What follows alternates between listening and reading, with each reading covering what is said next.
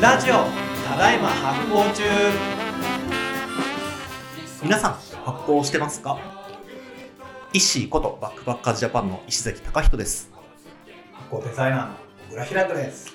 この番組は発行をテーマに食はもちろんカルチャーや人類学サイエンスまであれこれ突っ込んで語りまくる発行初心者から上級者まで楽しい発行ラジオです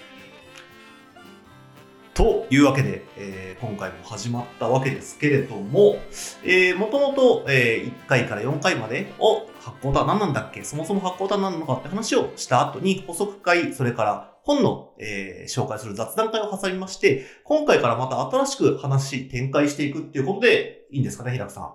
だんだん意識やっぱり進行上手くなってますね。いやいやいやいや、今のは普通に、あけ結構モンキーのやり方なだけですよ。あ、そうですはいはい。いや、もうなんか進行役ついてもらえると安心しますよね。はそれもなんかちょっと嘘っぽい感じなんですけどね。い。はい。で、今日はですね、うん。調味料の話します。調味料待ってました。はい調味料の話聞きたかっみんないい調味料使ってるかた。ね。なはい。どんな調味料使ってるんですかね。えっとですね、うん実は、あの、僕、発酵の勉強を今までしてきたわけですけれども、はいはいえっと、僕が、えー一番最初に、えー研究をして、まあ、勉強してね、あの、大学で。で、一番ディープにやったの、調味料でございます。あ調味料っていう分野が存在するんですかはで、とりわけ和食の麹を使った調味料。あはあはあはあはまあ一番僕先行といえば先行ですね。そうなんですね。結構なんか対外的にはお酒の仕事も多いんですけど、うんやっぱり僕はすごくやっぱ調味料がめちゃめちゃ好きで。えで、あの、発酵デパートメントで下北沢のお店も、基本的には調味料屋さんなんですえよね。うんうんうん。確かに確かに。いろんな種類ありますね。は。い。お醤油やお味噌、えーお酢などいろいろあるんですけど、えー今日はですね、えー調味料の話をしていきたいと思います。結構待ってたんですよね、僕。調味料の話聞きたかったです。今日はね、うん。 普通に役に立つよ。今までのはね、つはあの役立てどころが難しかったですからね。そうだ調。味料はすぐね、実践できる。まず最初に。はい。調味料とは何ぞやおおそっから行くんだ。はいはいはいはい。調味料はですね、うん。えー端的に言うとですね、はい。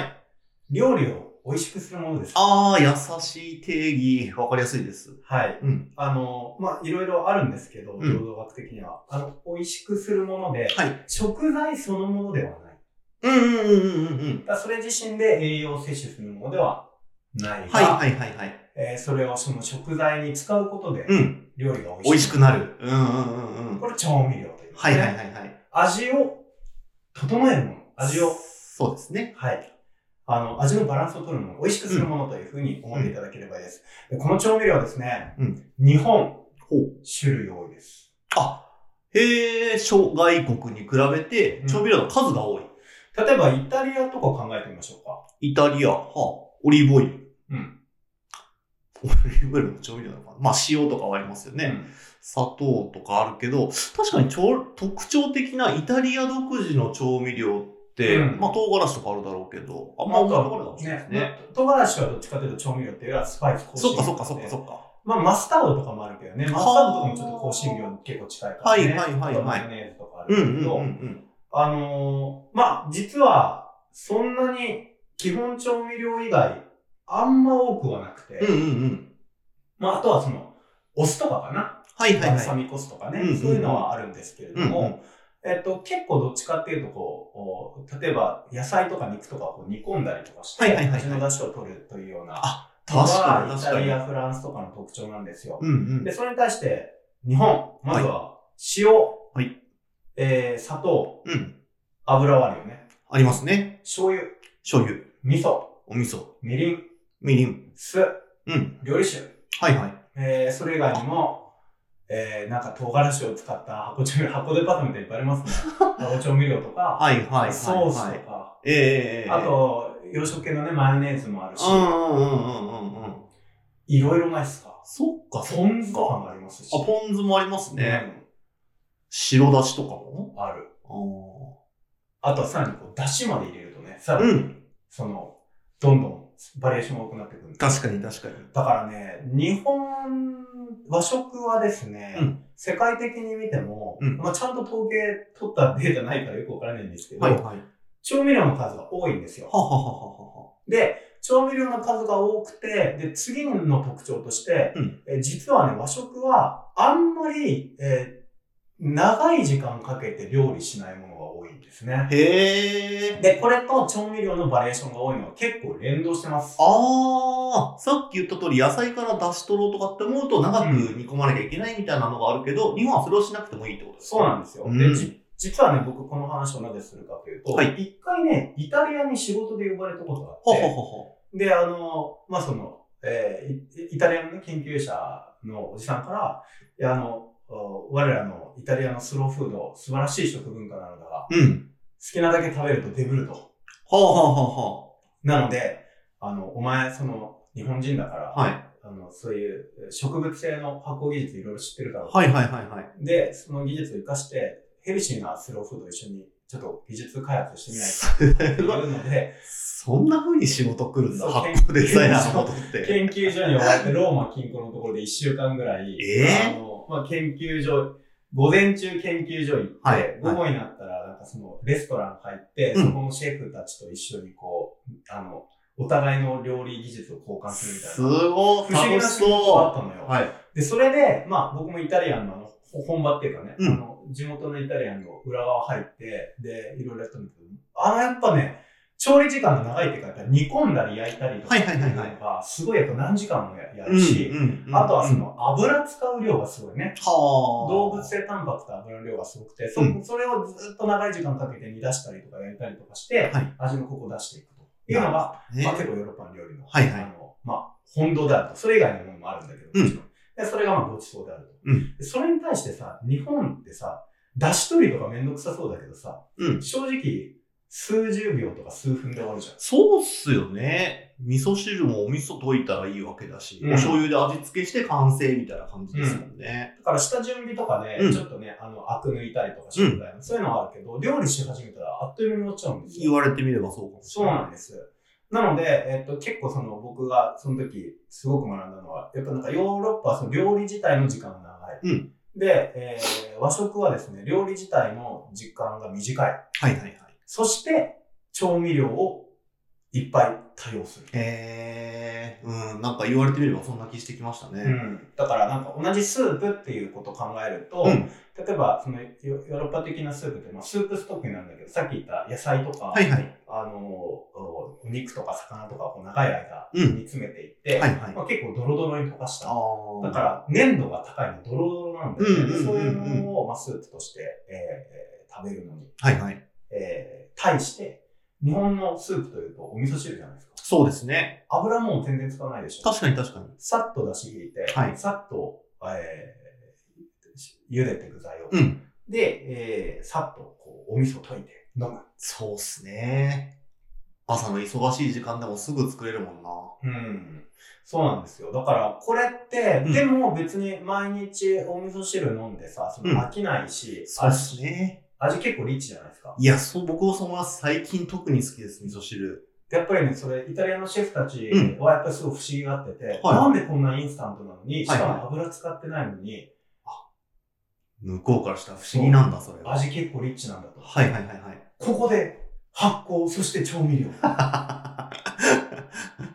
うんうん。で、えっと、日本の特徴、さっき調味料が多いと言いましたけど、もっと言うとね、発酵調味料が多いんだよ。うんうん。なんかちょっと前は触れてましたっけかね。ね、そうそうそうそう。発酵調味料のバリエーションと、まあその、なんつうの、それの粘度が高いというか、うんそれが結構特徴的です。はいはい。で、実はなんかこの発酵調味料のバリエーションが多いというのは日本だけじゃなくて、うんあの中国、韓国、日本が、あの、むちゃくちゃ多いんだけど、種類がえで、この3つバリエーションすごいんだけど、まあ日本も、あの、ね、この、えーその他の2つの大陸の国に漏れず非常に多いという感じなんですー。よ。おだからね、えっと、和食の、本当に和食たるう個性というのはうん何かっていうと、うんまずこの東アジア特有の発酵調味料を多用する。はいで、さらにそこのベースとして出汁を取る。うんで、えっと、この出汁自体は韓国、中国にもあんまりないのよ。あ、そうなんだ。だから、この発酵調味料東アジア的、は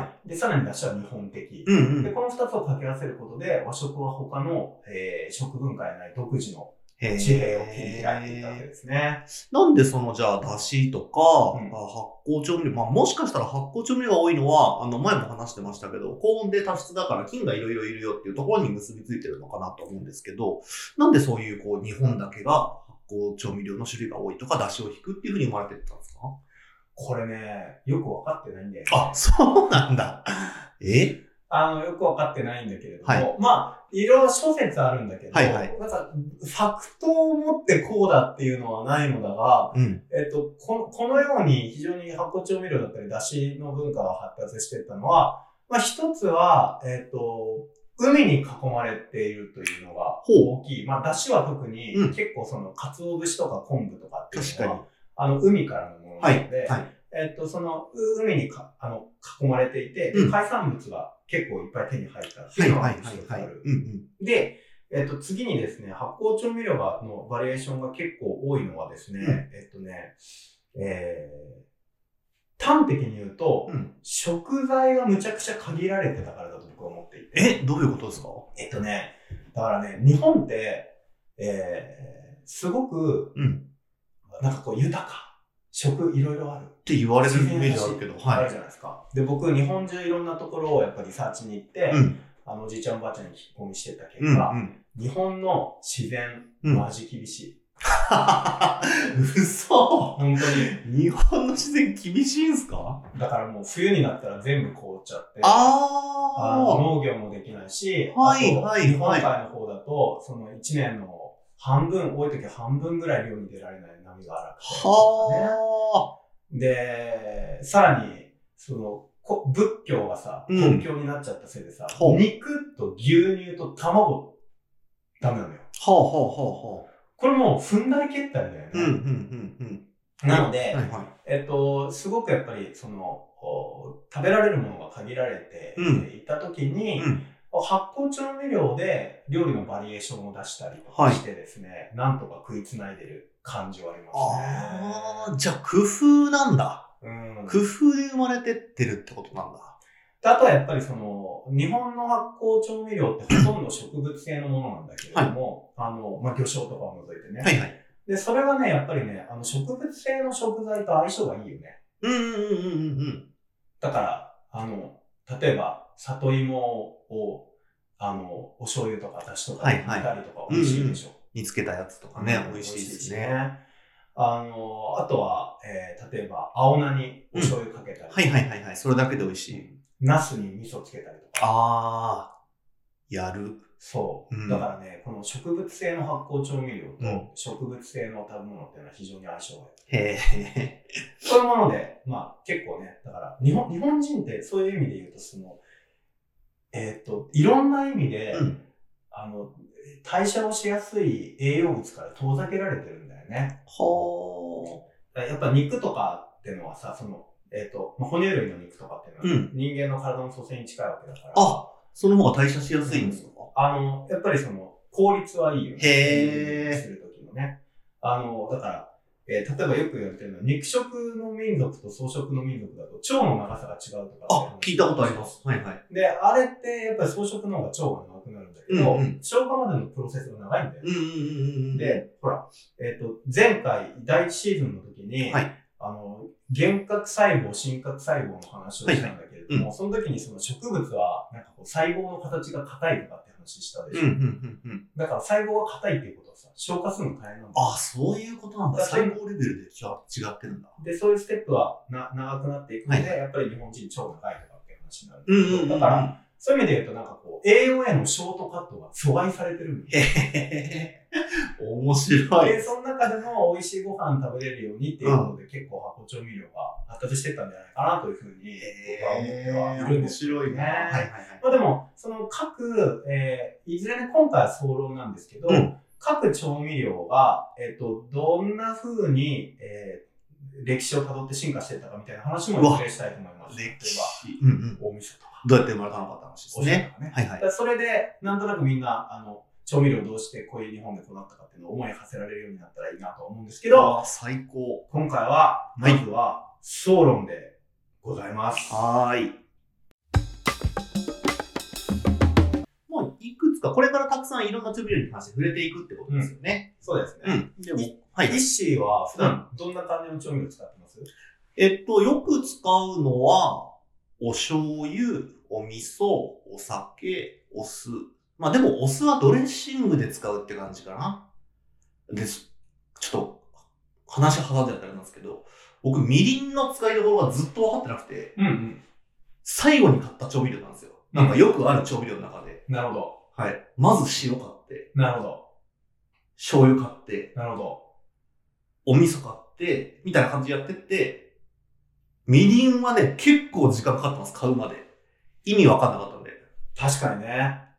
じゃあちょっとね、うん次回ね、うんえーまあそういう一心みたいな人結構いっぱいいると思うので、いはい。えーすぐに明日から実践できるほう。調味料革命の起こし方をです ね、お話ししたいと思います。革命ですもんね。うん革命起こし方を教えてくれる。はい。あそう。やっぱね、調味料こういう順番で買ったらいいよ、みたいなね、あ、まさに今みたいな話じゃん。そうそうそうそうへで、それで、あの、もう、聞いたら即スーパーから、まあ、箱デパートメントでもいいですけどう、ん来ていただいてですね、その日の夜から、もう革命。え。 こ そみんな口から革命起こす。はい。すごいぞ、これ革命こは。そ。はい。ということで、えー調味料を、まずは、総論、ガイダンスからでしたね。うん。ははいい。それでは次回は、調味料革命の起こし方のお話をしたいと思います。